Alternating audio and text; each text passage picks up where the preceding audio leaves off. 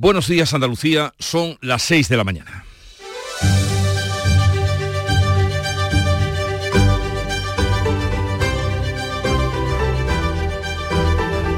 Despierta tu mente, descubre la realidad.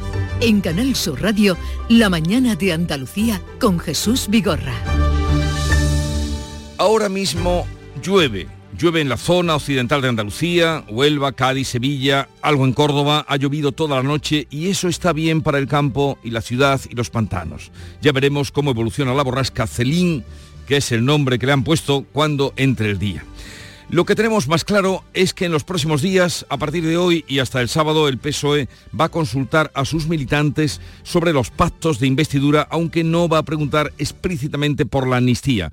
Pedro Sánchez defendió el sábado por primera vez esta medida de gracia para los condenados por el procés, una propuesta contestada al día siguiente, domingo, desde Málaga por el líder del Partido Popular, Alberto Núñez Feijóo, que insistió e instó al presidente en funciones a que convoque elecciones para que los españoles se pronuncien sobre los pactos alcanzados con los independentistas. Acompañando a Feijó, en Málaga estuvo el presidente de la Junta de Andalucía y 20.000 personas más según la organización. Otros asuntos para esta semana. El Consejo de Gobierno de la Junta va a aprobar mañana martes el proyecto de presupuestos de 2024, que crece este año 1.150 millones más hasta un total de 46.700 millones de euros. Pasará luego al Parlamento para el debate y posterior aprobación, lo que quiere decir que antes de final de año habrá presupuestos en Andalucía. Mientras en el Congreso preparan los últimos detalles para la jura de la Constitución de la Princesa de Asturias. Leonor jurará la Carta Magna sobre el mismo ejemplar que utilizó su padre hace 37 años en una ceremonia histórica y cargada de simbolismo. La Casa Real ha confirmado que los reyes eméritos y otros familiares directos de la princesa no estarán en el acto institucional, pero sí en la fiesta privada que se organiza después. Y así viene el día y así se lo vamos a contar, comenzando este lunes que ya liquida prácticamente este décimo mes del año. En Canal Sur Radio, la mañana de Andalucía con Jesús Vigorra. Noticias.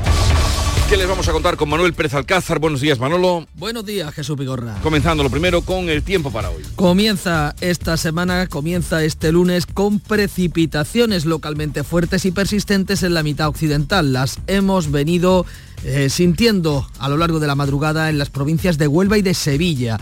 Tienen activo hasta las 10 de la mañana ambas provincias aviso amarillo por lluvias.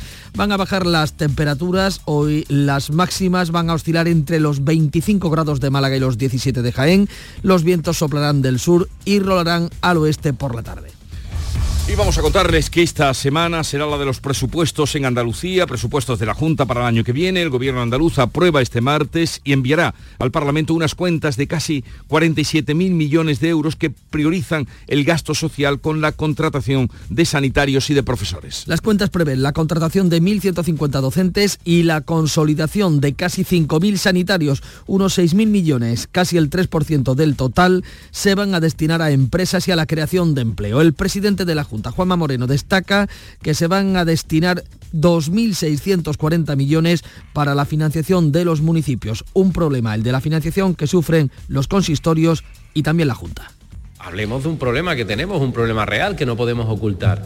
En el caso de Andalucía, de una infrafinanciación millonaria de más de mil millones de euros al año, desde hace ya más de 12 años, 12 mil millones de euros, y en el ámbito local exactamente igual. El presupuesto prioriza el gasto social, el apoyo a las familias y a las empresas y la inversión en obras hidráulicas para hacer frente a la sequía. Todo listo en el Congreso para el acto de jura de la Constitución de mañana de la Princesa de Asturias, coincidiendo con su mayoría de edad. Será una ceremonia histórica y cargada de simbolismo. Leonor jurará sobre el mismo ejemplar de la Constitución que empleó su padre hace 37 años y utilizará la misma fórmula.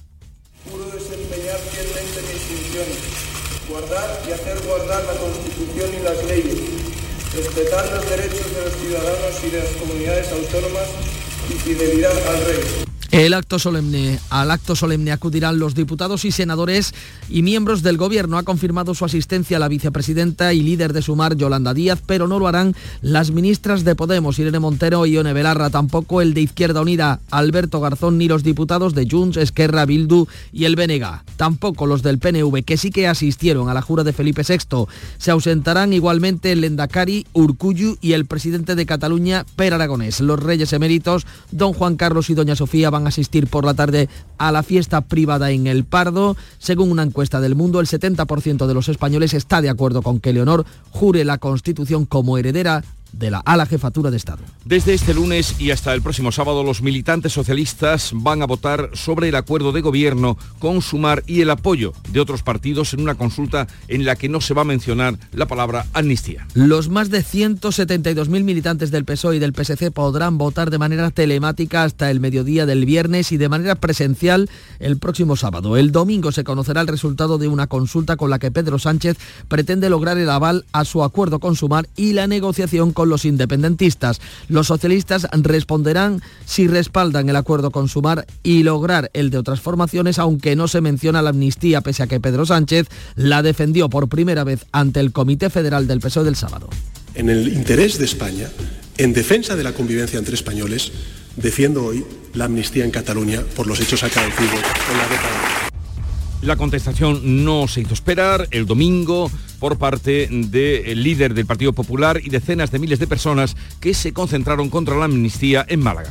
Un acto del PP en Málaga ante 20.000 personas, Feijó ha instado a convocar elecciones para que todos los españoles valoren la amnistía que asegura responde a los intereses exclusivos de Pedro Sánchez. Hay que tener muy poca vergüenza y ningún sentido de Estado para decir que se negocia la amnistía que se negó en campaña en nombre de España. El presidente andaluz Juanma Moreno ha dicho que no va a permitir que los acuerdos de gobierno humillen a los andaluces.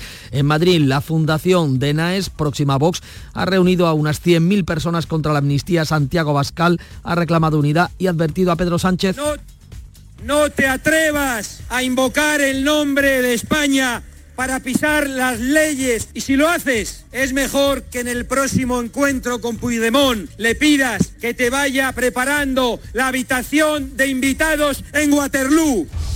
La borrasca Celín ha entrado por Huelva y está dejando lluvias abundantes y persistentes en la zona occidental de Andalucía. En Gibraleón se han acumulado 88 litros por metro cuadrado en 24 horas, 53 en Villarrasas, 48 en Almonaster La Real o 44 en Cortegana. Tanto en Huelva como en la provincia de Sevilla hay activos aviso amarillo hasta las 10 de la mañana por precipitaciones. La borrasca ha llegado también esta noche a Córdoba, además de Andalucía. Otras siete comunidades están en alerta por lluvias y fenómenos costeros, especialmente Galicia. Este lunes comienza la tercera fase de la campaña de vacunación contra la gripe y la COVID en Andalucía. Se abre a los mayores de 60 años y colectivos profesionales como las fuerzas y cuerpos de seguridad, ganaderos o trabajadores de prisiones. En tres semanas, casi la mitad de los mayores de 85 años han sido vacunados y más del 25% de los mayores de 70 años, mientras que 30.000 niños de entre 6 y 59 meses han recibido ya la vacuna antigripal. Israel intensifica la ofensiva por tierra en Gaza, lo estamos viendo en el día ya 24 de guerra. La Media Luna Roja denuncia que un hospital esencial al norte de la franja ha recibido la orden de evacuación por el riesgo de ataque israelí. Se cumplen 24 días de guerra, Israel intensifica la ofensiva por tierra y aire sobre el norte de la franja. El ejército ha distribuido imágenes de sus tanques disponiéndose a rodear la ciudad de Gaza. La Media Luna Roja ha denunciado que el hospital Al-Quds, eh, esencial en el norte, ha recibido una orden de evacuación porque los israelíes lo consideran un enclave de Hamas. Hay miles de gazatíes acampados en las inmediaciones. En España se han repetido este domingo las manifestaciones contra Israel en Madrid. Han asistido ministras de Podemos que han acusado a Pedro Sánchez de no estar a la altura. Crisis migratoria en Canarias. El ministro del Interior en funciones viaja hoy a Senegal. Mañana el ministro de Política Migratoria ha convocado a alcaldes y comunidades autónomas para informar del traslado de inmigrantes a la península. El ministro del Interior, Grande Marlasca, va a abordar con las autoridades de Dakar el control de las rutas migratorias y la posibilidad de reactivar las devoluciones periódicas de sus migrantes tras un mes de llegada récord de pateras a Canarias. Su homólogo de política migratoria, José Luis Escribá, ha convocado mañana a los alcaldes de las grandes ciudades, a la presidenta de la Federación Española de Municipios y Provincias y alcaldesa de Jerez y a los consejeros autonómicos por videoconferencia para explicarles el dispositivo tras las críticas por la falta de información y coordinación en el reparto de inmigrantes desde Canarias. Graves disturbios y violentas peleas entre aficionados ultras del Betis y de los Asuna en las inmediaciones del estadio Villamarín. La policía ha identificado a medio centenar de aficionados radicales tras la pelea. Vecinos de la zona han publicado en redes sociales vídeos en los que se ve a varios encapuchados con palos y bengalas propinar una paliza a un hombre que permanece inmóvil junto a una moto caída en la zona. Y ya en lo propiamente deportivo, el Betis se impuso a los Asuna, el Granada Villarreal cierra esta noche la jornada en Primera División. El Betis ganó 2 a 1 a Osasuna con actuación estelar de Isco. La selección femenina juega mañana ante Suiza su cuarto partido de Liga de Naciones y hoy se entrega en Francia el premio Balón de Oro Leo Messi en categoría masculina y la española Aitana Bonmatí en la femenina son los principales candidatos. Vamos ahora con lo que resalta o destaca la prensa que ya ha repasado, visto y resumido para ustedes. Paco Ramón, buenos días Paco. Muy buenos días Jesús. Pues Cuéntanos. varios asuntos destacados hoy, esas manifestaciones, eh, protestas contra la amnistía que se celebraban ayer en Madrid, convocados por la Fundación de NAES, también en Málaga por el Partido Popular. Dice ABC, al margen de esa fotografía, que se, se decanta por la concentración de, de Madrid, que Belarra, este es el titular de apertura, reparte cientos de millones a dedos semanas antes de dejar el cargo. En el diario El País, el tema de apertura es eh, la situación en, el, en Oriente Próximo, el conflicto en este punto del planeta. Israel envía más tropas eh, tras una dura ofensiva aérea. Y sobre las eh, protestas contra la amnistía, dice el diario de Prisa que eh, Vox le gana la partida en la calle al Partido Popular en esa multitudinaria concentración en la plaza de Colón. Si miramos el diario El Mundo, el titular de apertura es para una entrevista al presidente del Círculo de Economía, que había propuesto los, estos eh, últimos días eh, que se pactara la amnistía. Dice ahora Jaume Gordiola que la actitud de Puigdemont es incompatible con negociar la amnistía. Sin embargo, el titular, eh, la fotografía de portada hoy elegida no tiene que ver con esas manifestaciones. Es una antesala de lo que pasará mañana, de esa eh, jura de la Constitución de la heredera, de la princesa Leonor. La principal fotografía es un banderín de la corona y la foto de Leonor en una son dos banderolas que están colgadas en Madrid, la capital de España.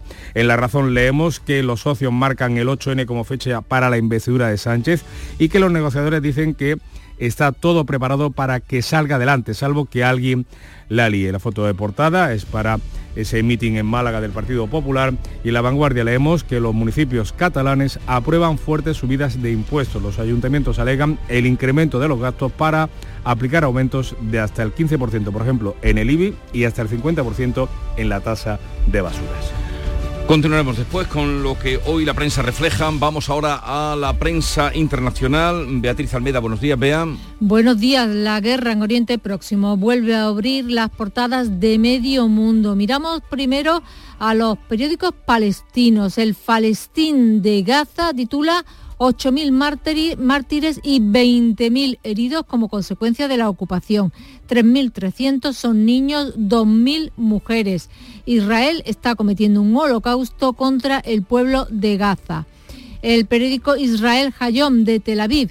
El ejército israelí responde con fuego a los disparos de Siria anoche contra Israel y destaca el mensaje de Biden a Netanyahu. Necesitamos aumentar la ayuda humanitaria a los residentes de Gaza. El italiano El Corriere de la Sera, palestinos hambrientos asaltan los almacenes de reparto humanitario de la ONU en la franja y titula el Frankfurter Allgemeine Zeitung, periódico alemán. El fiscal jefe del Tribunal Penal advierte a Hamas y a Israel de que los investiga por posibles crímenes de guerra. Ha habido además elecciones territoriales en Colombia y al partido del actual presidente Gustavo Petro no le ha ido exactamente bien. El diario Pulso de Bogotá, Petro se resigna a respetar la voz del pueblo. Y termino echando un vistazo a la prensa británica que rinde homenaje al actor de Friends, Matthew Perry, fallecido a los 54 años. Eh, el Mirror abre con una imagen reciente del actor, nuestro mejor amigo, dice. Se teme que Perry se haya ahogado en un jacuzzi en su casa de Los Ángeles. A las 7 menos 20 ampliamos esta información. Muy bien, vea. Eh, la mañana arrancó, la mañana y la semana con Charo Padilla, Estrella del Amanecer, buenos días. Me gusta, el título eso debería de, añadirlo al Club de los Primeros, Estrella, del, amanecer. Estrella de la Mañana. ¿Cómo estás? Lucero del Alba. Mm. Muy motivado. ¿Cómo te fue en la Feria del Libro de Sevilla? ¿Eh? Bonito, ¿eh? Muy bien, muy bien, todo mm. bien, todo bien. Está, muy animada este año la feria, pese a la lluvia. Sí. Eh, nosotros hemos estado tomando unos vinitos en una bodega de vinos de, de, Málaga. Bueno, virtualmente, tú sabes, virtualmente. ¿eh? bueno, vino dulce a esta hora tampoco. Sí, dulce, moscatel, tú sabes, ¿no? Y hemos preguntado a los oyentes sobre el cambio de hora. Sí. ¿Por qué no lo dejan como está? ¿A ti te gusta? Como ¿Está ahora o como está antes? antes. No, como está ahora. No, como está ahora. También vosotros sois a, las, seis y media en casa. Lo lógico cuando no tiene sentido a las 10 de la noche que haya luz. También es verdad. decir buenas noches. O sea, que sea como que amanece, pues mm, esto, que oscurece, pues oscurece. Y ya está. Ir con el con el sol. Yo estoy hoy muy descontrolada. No me lo notas que estoy como Te lo noto, te lo noto. descontrolada. Pues cuando Charo Padilla se descontrola, ojo, ojito. Anda, vete para casa ya. Venga, adiós. Adiós, hasta mañana.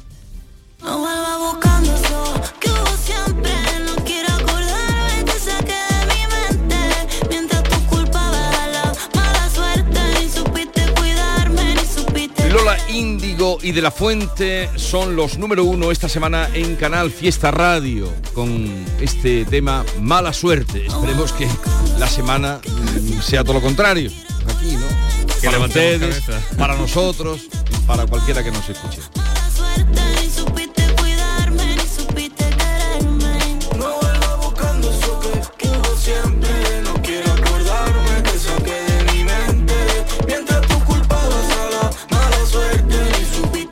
Así les invitamos a vivir la mañana, la mañana de la radio, desde ahora y hasta las 12 del mediodía. Tenemos muchas cosas, muchos invitados y siempre pendientes de la actualidad que sigue ahora en antena. Rapimueble, los ofertazos del líder. Dormitorio de matrimonio solo 349 euros. Composición juvenil ahora 389 euros. Aprovecha hasta el 31 de octubre y paga en 12 meses sin intereses. Rapimueble, el líder en precios, calidad y garantía. Más de 200 tiendas en toda España y en rapimueble.com. Mmm, los bocadillos de siempre, con un sabor y una textura inconfundibles. Pates la piara, más buenos que el pan. En Canal Sur Radio, la mañana de Andalucía con Jesús Vigorra.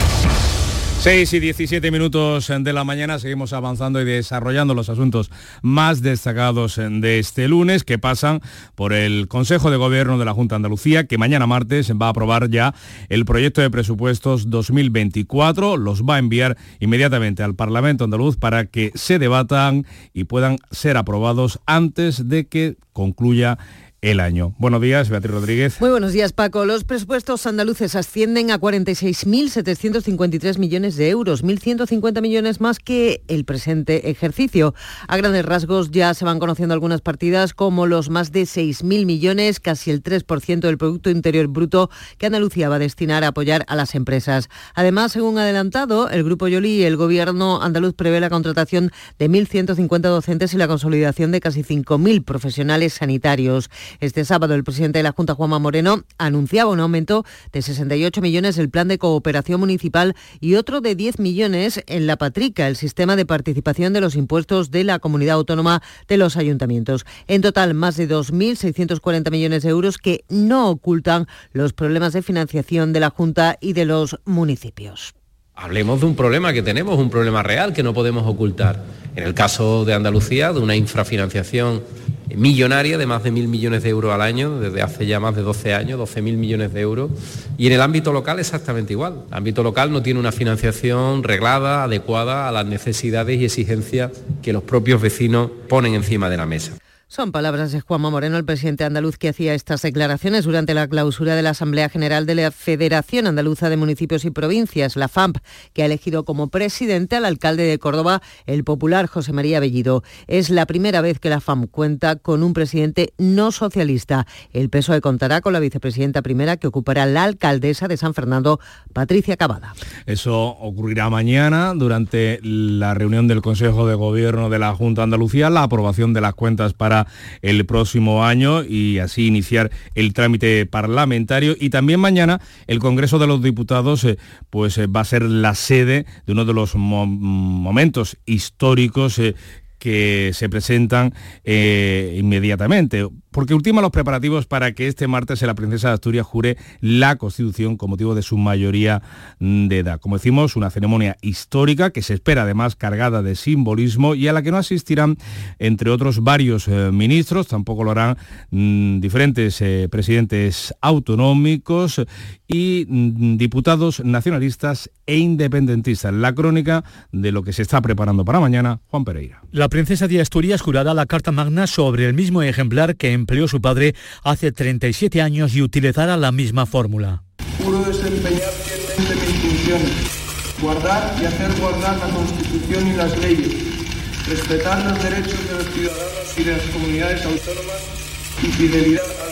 La jura de doña Leonor será en los mismos términos, pero no sabemos si el acatamiento será el mismo. La líder de Sumar, Yolanda Díaz, sí estará en el acto, pero ya han confirmado su ausencia las ministras de Podemos, Yone Belarra e Irene Montero, y el ministro de Izquierda Unida, Alberto Garzón. Tampoco estarán el presidente catalán, Pera Aragonés, y el endacari Íñigo Brucullo, por sus discrepancias con la corona. Tampoco la presidenta de Cantabria, María José Sáenz de Buruaga, en su caso, porque ese mismo día se aprueban los presupuestos regionales. Los de Esquerra Republicana, Jones, PNV, Podemos, Izquierda Unida, Bildu y BNG que suman 35 diputados, también plantarán a la princesa por su ideología republicana. Por cierto, que Casa Real ya ha confirmado que ninguno de los eméritos, ni don Juan Carlos ni doña Sofía, van a estar en el Congreso, aunque sí ya eh, van a asistir a la fiesta privada que doña Leonor va a celebrar en el Pardo por la tarde junto a los miembros más allegados de su familia, entre los que también habrá notables ausencias. Y el Consejo de Ministros, por tanto, debido a ese programa institucional que le acabamos de contar, decimos el Consejo de Ministros adelanta a hoy lunes para que los miembros del Ejecutivo puedan acudir al acto de jurar de la Constitución de la Princesa Leonor. Un adelanto que no van a aprovechar, entre otros ministros, el de Izquierda Unida Alberto Garzón, ni las ministras de Podemos Irene Montero e Ione Belarra. Hoy el diario El Mundo publica una entrevista de Sigma 2 en, el que recoge que en la que recoge que el 70% de los españoles está de acuerdo con que la princesa Leonor jure o prometa a la Constitución española como heredera al trono, como heredera a la jefatura del Estado.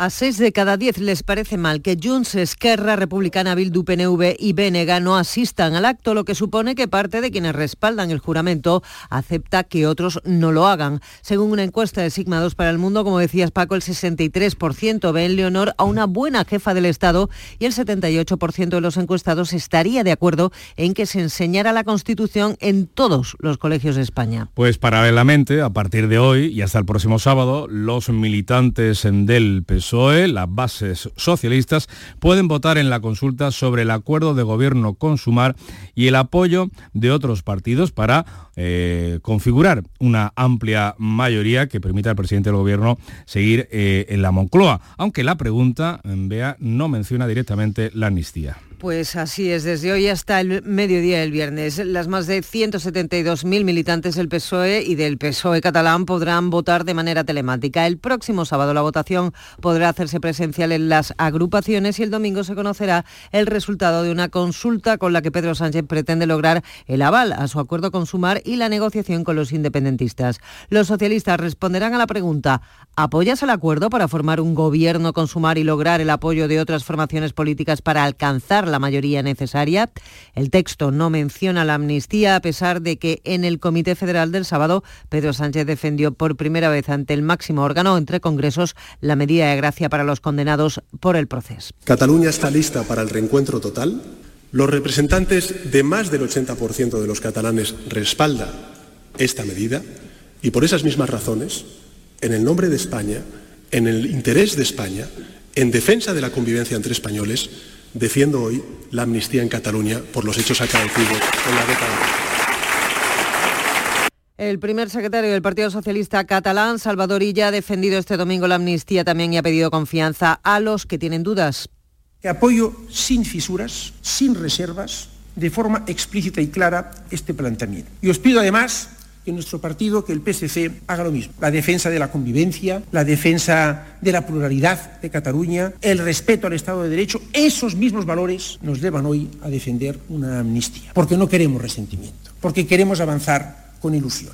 El Comité Federal aprobó finalmente por aclamación la consulta, aunque con voces contrarias a la amnistía como la del presidente Manchego García Paje o el exdiputado Odón Elorza. Así están las cosas en las filas socialistas. A todo eso, Alberto Núñez Feijo insta a Pedro Sánchez a convocar elecciones para que los españoles se pronuncien sobre los pactos alcanzados con los independentistas. Lo ha hecho este domingo en un acto multitudinario del Partido Popular contra la amnistía y en defensa de la igualdad que se ha celebrado en Málaga y en la que el presidente del PP andaluz, Juanma Moreno, ha asegurado que no va a permitir que se humille a los andaluces. En este acto, los populares han pedido una repetición de elecciones para que todos los españoles se pronuncien sobre unos acuerdos de gobierno que, según el presidente del PP, Alberto Núñez Feijóo, suponen un retroceso democrático. Los españoles no somos culpables de las necesidades parlamentarias del señor Sánchez.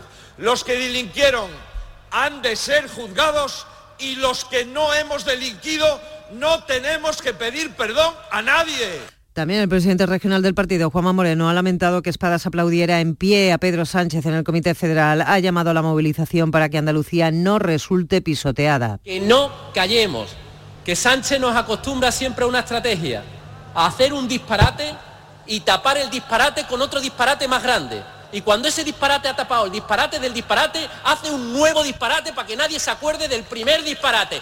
No podemos caer en esta disparatada política de destrucción del país. Concentración también multitudinaria en Madrid, convocados por la Fundación de NAES, próxima a Vox. Unas 100.000 personas han acudido a la Plaza de Colón. Santiago Abascal ha reclamado unidad y patriotismo ante lo que califica como traición de Pedro Sánchez, al que advierte de las consecuencias de dar por rota, dice la Constitución. Sánchez, no te atrevas a invocar el nombre de España para pisar las leyes legítimas que a todos nos obligan. Y si lo haces, es mejor que en el próximo encuentro con Puigdemont le pidas que te vaya preparando la habitación de invitados en Waterloo.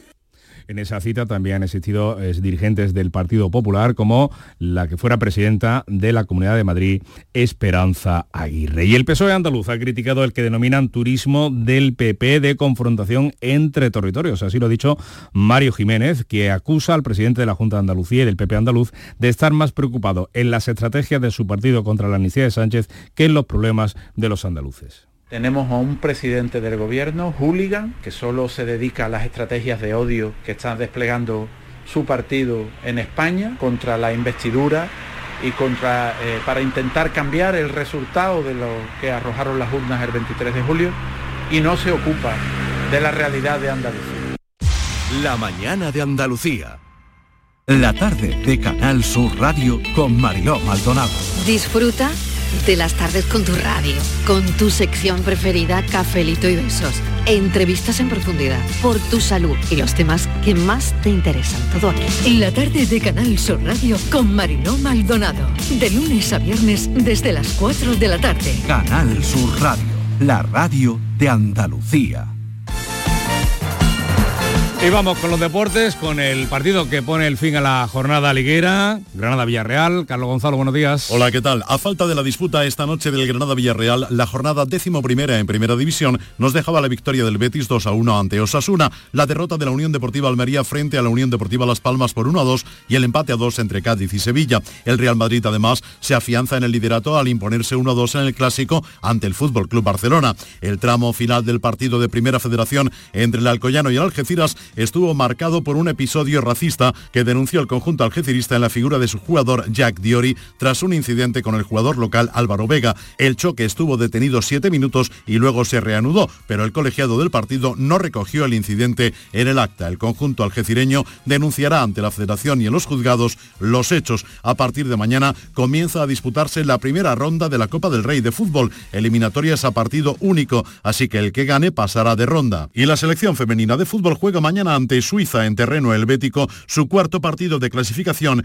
para la Women's Nations League. De momento España suma tres victorias en tres partidos. Hoy además se otorgan los balones de oro en categoría masculina. El máximo favorito es el Leo Messi. En la femenina, la española Aitana Bonmati.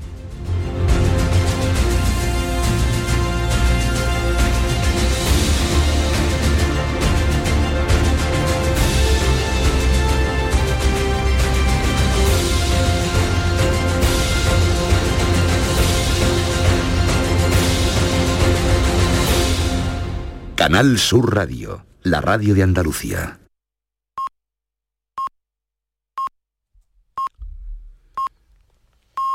Andalucía son ya las seis y media de la mañana. La mañana de Andalucía con Jesús Vigorra. Y a esta hora vamos a recordarles en titulares las noticias más destacadas que les estamos contando. Lo hacemos con Bea Rodríguez. El Consejo de Gobierno va a aprobar mañana martes el proyecto de presupuestos de 2024. Tras su aprobación por el Ejecutivo andaluz, las cuentas irán al Parlamento para su debate y la aprobación antes de que acabe el año. Los presupuestos crecen este año 1.150 millones hasta un total de 46.753 millones de euros. El Congreso de los Diputados prepara los últimos detalles para la jura de la Constitución por parte de la princesa de Asturias. Leonor jurará la Carta Magna sobre el mismo ejemplar que empleó su padre hace 37 años en una ceremonia histórica y cargada de simbolismo. A la cita mañana martes no asistirán los ministros Garzón Montero y Belarra. Casa Real ha confirmado que los reyes eméritos no estarán en la Cámara Baja, pero sí en la fiesta privada de la princesa. La militancia del PSOE vota a partir de hoy el acuerdo del gobierno con Sumar. La pregunta elegida por la dirección socialista omite la amnistía, pero pide el aval para conseguir el apoyo de otras formaciones políticas. La consulta se produce después de los actos multitudinarios del PP en Málaga y la Fundación Danaes en Madrid contra la amnistía a los independentistas catalanes. La REIF, eh, fiesta sin horarios de Guadix, supera las 48 horas sin incidentes ni desalojos. Cientos de asistentes siguen llegando a la fiesta ilegal que desde el pasado sábado se celebra en una finca privada de este municipio granadino, mientras los ayuntamientos andaluces refuerzan las medidas de seguridad de cara a la noche de Halloween. Una nueva borrasca pone en alerta a siete comunidades. En Andalucía, Selín ha entrado por Huelva y está dejando lluvias abundantes y persistentes en la parte occidental de nuestra comunidad. Las provincias Onubense y Sevillana tienen activos avisos amarillos hasta las 10 de la mañana. Y vamos a recordar el tiempo para hoy. Comienza la semana con precipitaciones localmente fuertes y persistentes en la mitad occidental. Huelva y Sevilla tienen activos hasta las 10 de la mañana avisos amarillos por lluvias, como les acabamos de comentar. También bajan las temperaturas hoy con máximas que oscilarán entre los 25 grados de Málaga y los 17 de Jaén. Los vientos soplan del sur y rolarán al oeste por la tarde.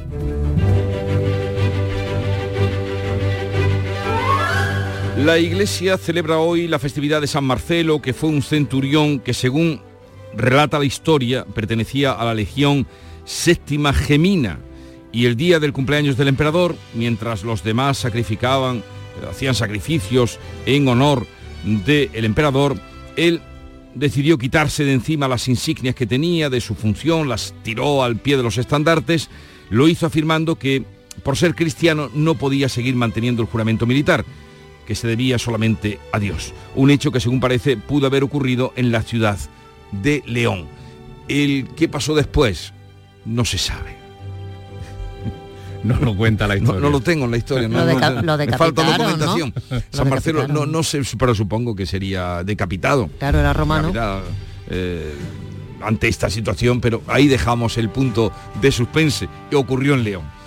Y tal día como hoy, de 1938, en los Estados Unidos, Orson Welles provocó pánico en varias ciudades del país al leer por primera vez en la radio aquel relato La Guerra de los Mundos de H.G. Wells. Ladies and gentlemen, the director of the Mercury Theatre and star of these broadcasts, Orson Welles. We know now that in the early years of the 20th century pues eso ocurrió tal día como hoy, 1938, eh, la Guerra de los Mundos, te confirmo que fue decapitado, ¿eh? La lió. Te lo confirmo, no, no, me cabe duda, pero, pero, me falta me falta ese documento de ver si se escapó, porque muchas veces eh, existen... No se libró, no se libró. No, no, se libró, el escapismo también, ¿no? A veces hemos visto mm, cómo se han recompuesto incluso em, pues partes de un cuerpo, todo eso, en fin, pasamos a otro asunto, pero vamos, intuía que fue decapitado. Eh, y tal día como hoy, de 2017, ojo, hace cinco años, en España se sabe que el expresidente catalán Carles Puigdemont y cinco exconsellers se encuentran en Bruselas, fue tal día como hoy cuando se supo que estaban en Bruselas, en Bélgica, con la opción de pedir asilo político. se el mensaje quisiera dirigir es que tengamos paciencia, perseverancia y perspectiva. Por eso tenemos muy claro que la mejor forma para defender las conquistas alcanzadas hasta ahora es la oposición democrática a la aplicación del artículo 155. Bla, bla, bla, bla, bla. Y desde entonces no ha hecho otra cosa que bla, bla, bla, bla, bla. Pero ¿quién nos iba a decir que cinco años después iba a estar empoderado y de qué manera el tal Puigdemont que salió en el maletero de un coche. Y la cita que traigo hoy es de un diseñador italiano y artista italiano, Enzo Mari, que murió mm, hace unos años en, bueno, fue en octubre del año 20. Y decía Enzo Mari, el proyecto, el proyecto es una respuesta a la necesidad. El problema está en entender cuál es la necesidad. ¿Lo pilla? Bastante, bastante. El proyecto es una respuesta a la necesidad. El problema está en entender cuál es la necesidad. Enzo Mari, en su recuerdo, un gran diseñador italiano, fino de Milán, Milán. Bien vestido. Contemplar a Sorolla, Picasso, Goya es extraordinario. Releer a nuestros clásicos, descubrir nuestras jóvenes promesas, arrancarte por bulerías, llenarte de suspiros de España, de rock, danza, cine y teatro es extraordinario. Una cultura extraordinaria se merece un sorteo extraordinario. 4 de noviembre, sorteo extraordinario de la cultura de Lotería Nacional con 105 millones en premios. Loterías te recuerda que juegues con responsabilidad y solo si eres mayor de edad. Y vamos ahora con la segunda entrega de la prensa, especialmente dedicada a la prensa andaluza. ¿Qué cuenta Paco Ramón? Pues comenzamos por el Diario Sur de Málaga, que al igual que los eh, periódicos editados eh, en esta provincia andaluza, pues llevan eh, a grandes rasgos y en portada esa concentración, ese acto, ese meeting, podríamos decir también, multitudinario del Partido Popular ayer en la capital malagueña. Feijó llama desde Málaga a unas elecciones para que España decida sobre la amnistía dice el Diario Sur, que calcula que unos 20, unas 20.000 personas eh, acudieron a esa cita eh, en la capital, en el centro de la capital malagueña. La voz de Almería va con un asunto, con un tema de infraestructuras. El gobierno se mete prisa con el corredor mediterráneo. Transporte se expone ante la Unión Europea su decisión de invertir 27.000 millones hasta el año 2030 y dice que la conexión con el puerto sigue en el aire y que es el único del Estado sin acceso a trenes. Tampoco tiene acceso otro puerto andaluz eh, con trenes, el de Motril, en la provincia de Granada. En el Córdoba leemos con fotografía de portada para los eh, premiados. Córdoba entrega sus medallas las palabras del alcalde, los premiados actualizan la vocación de servicio a la humanidad. En el diario Ideal de Granada, satisfacción en el ámbito jurídico por el gran paso hacia la ciudad de la justicia. Recordamos que se ha trascendido el interés de la Junta de Andalucía por hacerse, por adquirir el cubo de CaixaBank, ese edificio emblemático junto al Parque de las Ciencias para instalar allí la ciudad de la justicia granadina. La fotografía de portada es para varios eh, jóvenes inmigrantes eh, que están hospedados estos días en Biznar y dice así, el sueño comienza en Biznar. Un centenar de migrantes han llegado procedentes de Canarias al albergue de la localidad granadina. Su sueño es encontrar trabajo para rehacer sus vidas. En el Europa Sur leemos que el alga invasora, esa que tantos quebraderos de cabeza da en el mar a los pescadores, es eficaz frente a la seca de los alcornocales. La sección de educación permanente de Tarifa ha probado con éxito, dice este periódico, un fertilizante en árboles del Almoraima. El producto mejora el estado en la mayoría a los seis meses. Solo hace falta que eh, lo que es un proyecto piloto se convierta en algo más general. En el diario de Sevilla, el Betis acelera 2 a 1, gol de Isco, golazo diría yo, en el minuto 95 para imponerse a Osasuna después de que comenzara el encuentro con graves altercados en los alrededores del estadio Benito Villamarín. En el Huelva Información, el puerto se acerca a la ciudad con una inversión de 25 millones de euros, un proceso que se ha acelerado, dice el diario del Grupo Yoli, en los últimos años con la renovación del frente portuario. Y en el diario de Cádiz, otro asunto eh, portuario, el muelle Reina Sofía se queda sin espacio para contenedores. Las torres de cajones son demasiado altas y hay pocas alternativas. Concluimos con el eh, Ideal de Jaén, con la edición jienense del periódico. El Museo Ibero ya tiene el proyecto museográfico para su colección permanente. El siguiente paso, destaca Ideal, es el traslado de piezas de otros museos y reabrir la tienda cultural que lleva cerrada 10 meses. Ojalá y algún día ese museo íbero sea en realidad y esté a la altura de los contenidos que tiene y del espacio que se le dio, que era la, antigua cárcel. Tenemos el, que continente y costó lo suyo conseguir eso, costó lo suyo, costó lo suyo. Vamos a la segunda entrega de Prensa Internacional. La guerra en Oriente Próximo vuelve a abrir las portadas internacionales. Eh, Bea eh, Almeida, cuéntanos. Pues leo en el diario Al-Quds de Jerusalén. Al-Quds, que me ha dicho Antonio Catoni, que significa Jerusalén en árabe. Pues Al-Quds dice, Israel bombardea varias zonas por aire, mar y tierra y sus ataques causaron decenas de mártires y heridos. El número de víctimas mortales asciende a más de 8.000, entre ellas 3.200 niños. El periódico Haaretz, que es un periódico judío muy crítico con Netanyahu, eh, titula El señor Seguridad, se refiere a Netanyahu, admite que nuestras vidas están en peligro. En su hora más difícil, Israel está dirigido por una persona controlada por otros. Eh, cuenta que el primer ministro arremete contra los jefes del sistema de seguridad, los culpa de no haber prevenido el ataque del día 7, después tuvo que borrar el tuit y pedir perdón. El Papa ha cerrado el sínodo, la Asamblea de Obispos Escogidos, que ha tratado de temas de interés. Eh, leo en el eh, periódico francés Le Monde, el Papa Francisco intenta inculcar una nueva cultura en la Iglesia Católica. Al final de la Asamblea General del Sínodo eh, se elaboró un informe que plantea la posibilidad de ordenar diaconisas a las mujeres, de darle más estatus. Y las elecciones regionales en Colombia frenan la ola de cambio que llevó a Gustavo Petro al poder. Triunfan los candidatos que provienen de la política más tradicional en las principales alcaldías y gobernaciones. El diario Tiempo de Bogotá, el mensaje de las urnas, duro sacudón para el gobierno del presidente Petro. Las principales ciudades quedan en manos de mandatarios contrarios al ideario del jefe del Estado. Ha muerto uno de los protagonistas más populares de la serie Friends. ¿Qué cuentan los periódicos? Bueno, pues la verdad es que mucho, porque está muy presente en todas las portadas. Matthew Perry era Chandler, ha muerto a los 54 años. El Washington Post dice, la maldición de un deseo hecho realidad. Nadie quería ser famoso más que yo, dijo eh, Matthew Perry este mismo año. Conseguirlo no fue ninguna bendición, sus décadas de adicción fueron eh, propiciadas, ¿no? facilitadas por su cuenta bancaria sin límites. Cobraba un millón de dólares por episodio en las últimas temporadas.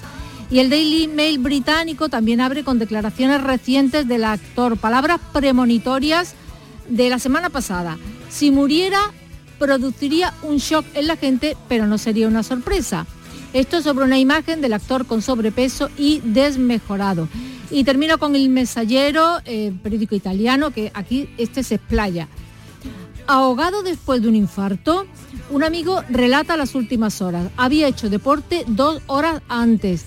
Adicción al alcohol y las drogas, meses en coma, obesidad, cuenta quién era Chandler de mm. Friends, la despedida del elenco de sus compañeros que dicen que están desolados.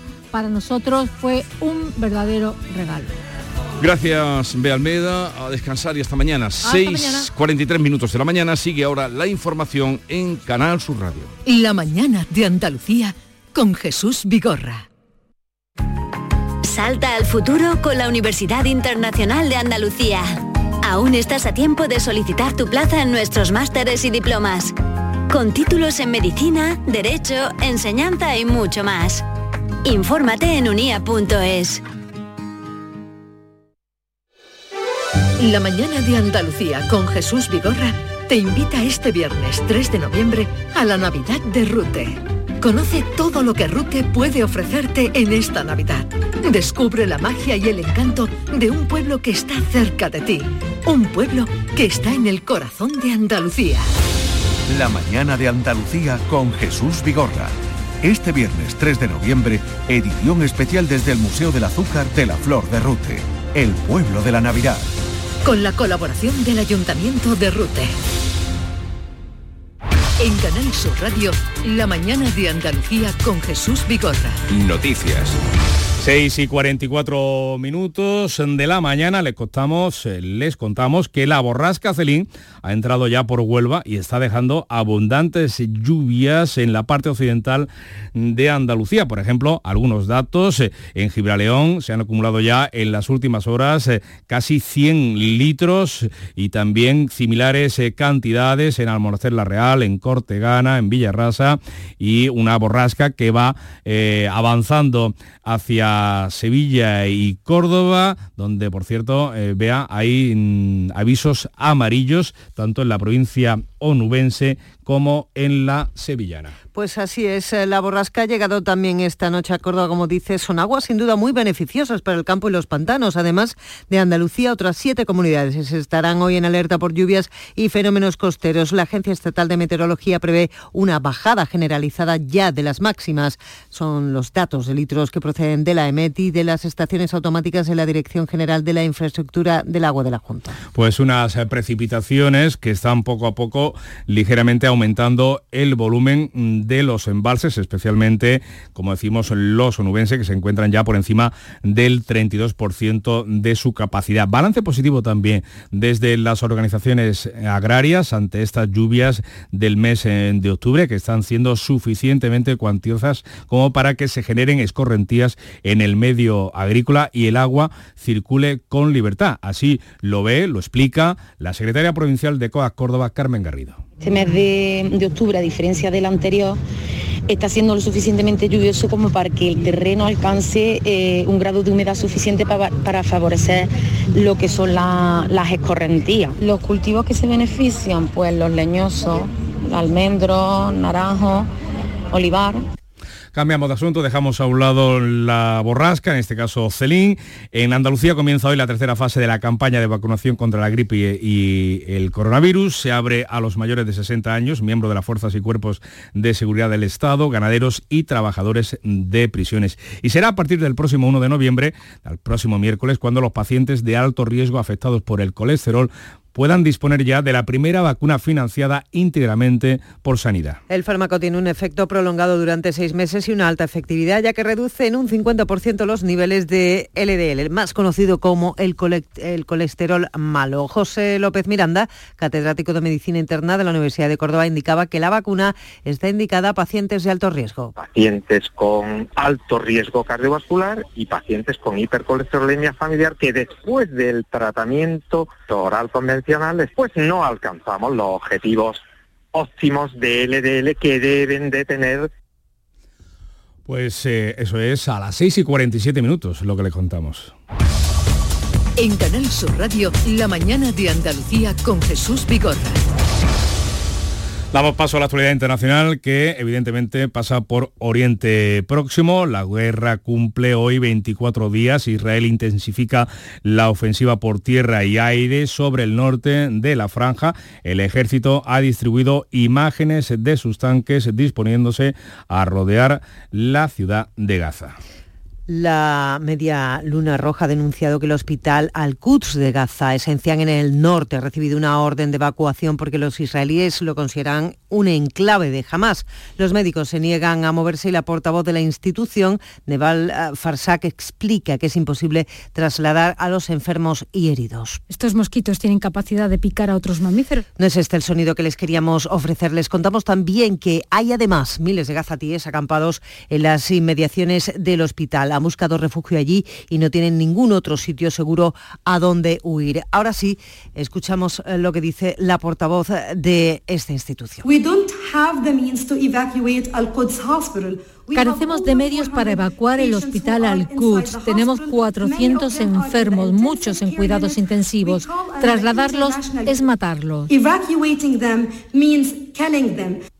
Por su parte, el gobierno de Israel ha elevado a 239 la cifra de secuestrados y el fiscal general de la Corte Penal Internacional ha informado que tiene bajo investigación por crímenes de guerra a Hamas y a Israel. El Consejo de Seguridad de Naciones Unidas vuelve a reunirse hoy de urgencia. Y sobre esta guerra, la de Israel con Hamas eh, profundiza las discrepancias entre los socios mm, del gobierno. Este domingo miles de personas se han manifestado en defensa de Palestina y contra Israel. La líder de Podemos y ministra de Asuntos Sociales eh, ha buscado a Israel, ha acusado a Israel, perdón, de cometer un genocidio y limpieza étnica. Ione Belarra critica que Pedro Sánchez, de otra parte, no esté a la altura de las circunstancias en este conflicto. Pensamos que en este momento los líderes europeos, incluido el nuestro, no está a la altura de la gravedad de las circunstancias. No queremos ser cómplices de este genocidio planificado y pensamos que Europa tiene que actuar con urgencia. Una protesta a la que ha asistido también la vicepresidenta segunda en funciones y líder de Suma, Yolanda Díaz. Y cerramos contándoles eh, que en Granada sigue activa esa fiesta ilegal en la localidad de mm, Guadix. Siete menos En la mañana de Andalucía de Canal Sur Radio, las noticias de Sevilla con Antonio Catoni. Buenos días, tres locales nocturnos precintados este fin de semana en Sevilla por diversos incumplimientos. Dos en Sevilla Este, otro más en la zona de Viapol, donde los agentes desalojaron a cerca de 200 personas porque tenía obstruidas y bloqueadas las salidas de emergencia. Las inspecciones se intensifican de cara a Halloween. Noticia de portada junto a estas otras. Enfrentamiento entre ultras del Betis y el Osasuna en la zona de Rena Mercedes, que se saldaba con el apaleamiento de una persona. La Policía Nacional interceptó a los implicados y los identificó. Tusan pone hoy en marcha el primer autobús entre el Prado y la Ciudad de la Justicia de Palmas Altas en la víspera de que mañana se inaugure su primer juzgado y la lluvia. Desde la pasada medianoche la borrasca Celín ha dejado 31 litros por metro cuadrado en la Algaba, 29 en el Castillo de las Guardas, 25 en el Pedroso y cerca de 18 en Sevilla Capital. Meteorología mantiene activado hasta las 10 de esta mañana aviso amarillo por lluvias en la Campiña y la Sierra Norte. Así que conocemos la predicción de tiempo para este lunes. Laura Vila, buenos días. Buenos días, el cielo está muy nuboso cubierto con precipitaciones que serán localmente fuertes y pueden ir acompañadas de tormentas, aunque se abrirán claros durante el día. El viento es de componente sur y girará a componente oeste y las mínimas bajan y dejan 15 grados en Sevilla y las máximas bajan en el sureste de la provincia y se mantienen con pocos cambios en las demás zonas. Marcarán 22 grados en Aral, 21 en Sevilla y en Écija y 16 en Alanís. Es una información de la Agencia Estatal de Meteorología. Precisamente por el tiempo, por la lluvia, la de te pide precaución en las carreteras. En estos momentos hay un camión averiado en la AP4 a la altura de Lebrija en sentido Sevilla que ocupa el carril derecho. Comenzamos, desarrollamos este, estos y otros asuntos con la realización de Pedro Luis Moreno. ¿Ya conoces las lavadoras Nevir? Lavadoras de hasta 12 kilos con motor inverter y etiqueta energética clase A. Porque Nevir siempre piensa en el ahorro de la factura de la luz. Con las lavadoras Nevir podrás esterilizar la ropa deportiva y disfrutar de su velocidad de centrifugado y sus tres modos de lavado rápido. Si no la tienes aún, ve ya por tu lavadora Nevir. El llamador. Los lunes a las 10 de la noche. En Canal Sur Radio, las noticias de Sevilla. El fin de semana se salda en Sevilla con el precitado, precintado y cierre de tres locales nocturnos por diversos incumplimientos, dos en Sevilla Este durante la madrugada del sábado y otro más el domingo en la zona de Viapol, donde los agentes desalojaron a cerca de 200 personas porque el local tenía obstruidas y bloqueadas las salidas de emergencia.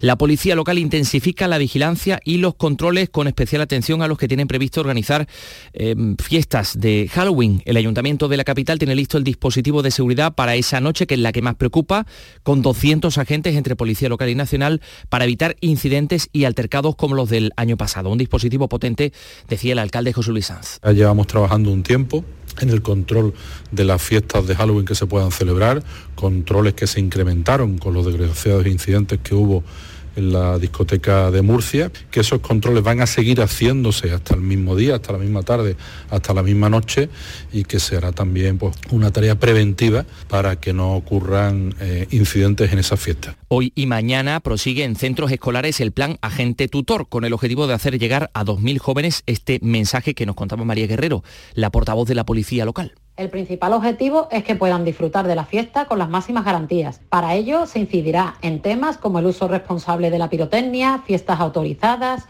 el consumo de alcohol y normas básicas de convivencia y la policía vuelve a difundir un decalgo con consejos para los jóvenes que tengan previsto acudir a alguna de esas fiestas de Halloween. Asunción Escalera, cuéntanos. La recomendación básica siempre es comprar entradas para fiestas autorizadas e informar a la familia del lugar. Es importante moverse en grupo y llevar consigo el móvil y con la batería cargada. Ya en el establecimiento hay que exigir el ticket del guardarropa para recuperar las pertenencias, tener localizadas las salidas de emergencia y no hacer caso de bulos. Ante cualquier incidencia, seguir las indicaciones de los responsables manteniendo la calma. No es recomendable emplear bengalas o petardos y hay que recordar que está prohibida la venta de alcohol a menores.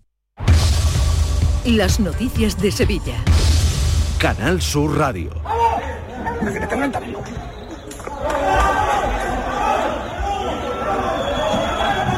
Ah, está la policía, yo no pasa nada. La policía local, efectivamente, perdón, la Policía Nacional que impedía este domingo un enfrentamiento entre grupos de ultra cerca del estadio Benito Villamarín, donde horas después se enfrentaban Betis y Osasuna. La llegada de los agentes evitaba que se produjera una pelea masiva, pero no pudo impedir que una persona fuera apaleada por un grupo de encapuchados.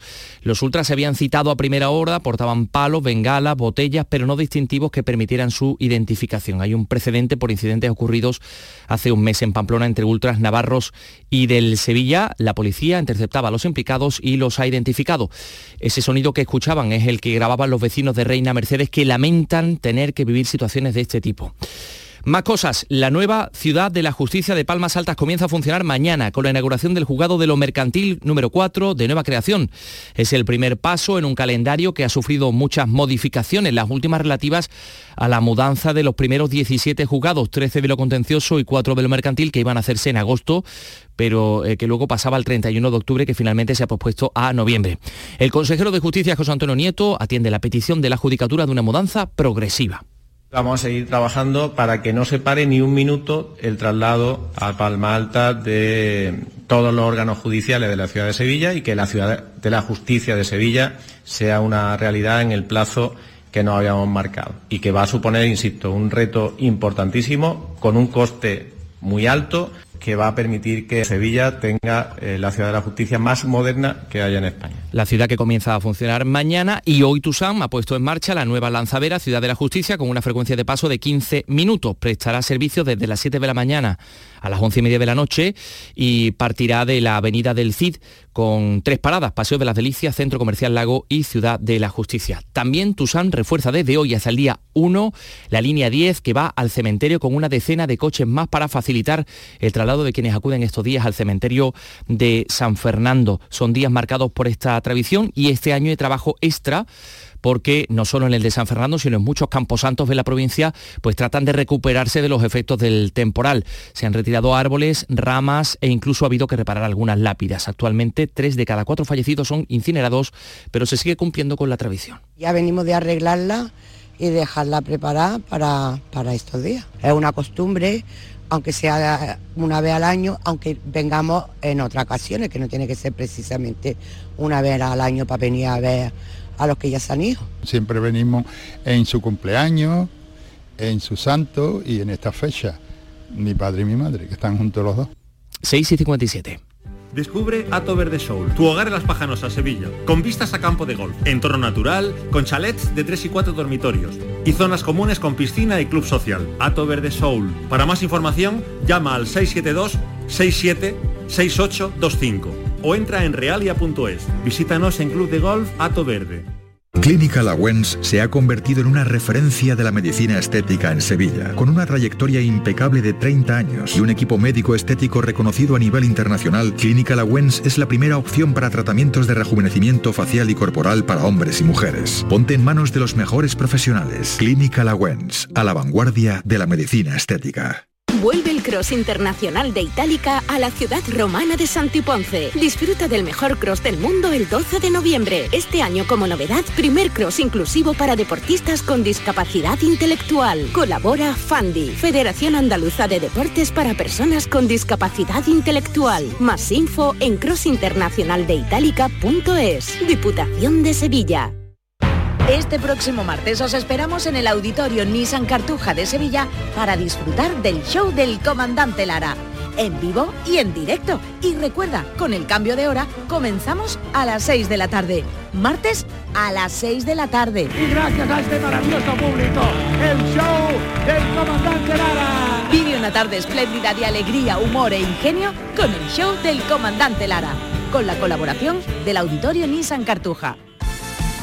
Vamos con los deportes. Carlos Gonzalo, buenos días. Hola, ¿qué tal? El Real Betis, gracias a un sensacional gol de Isco, conseguía ganar a Osasuna por 2 a 1. Los hombres de Manuel Pellegrini confirmaron su mejoría de juego y resultados tras una semana con competición europea de por medio. Y además lo hacían con poco descanso y sin hombres como Fekir, Savali o Borja Iglesias lesionados. El Sevilla, por su parte, espera quitarse el mal sabor de boca que le ha dejado el empate a 2 ante el Cádiz y conseguir de paso la primera victoria de la era Diego Alonso en la Copa del Rey. Han de jugar contra el Quintanar en Toledo. Por su parte, el Real Betis visitará al Hernán Cortés en Extremadura. También jugará el Antoniano de Lebrija contra el Lugo de Segunda División. Recuerden que hasta las 10 de la mañana estamos en aviso amarillo por lluvias. Tenemos 16 grados a esta hora en Sevilla Capital.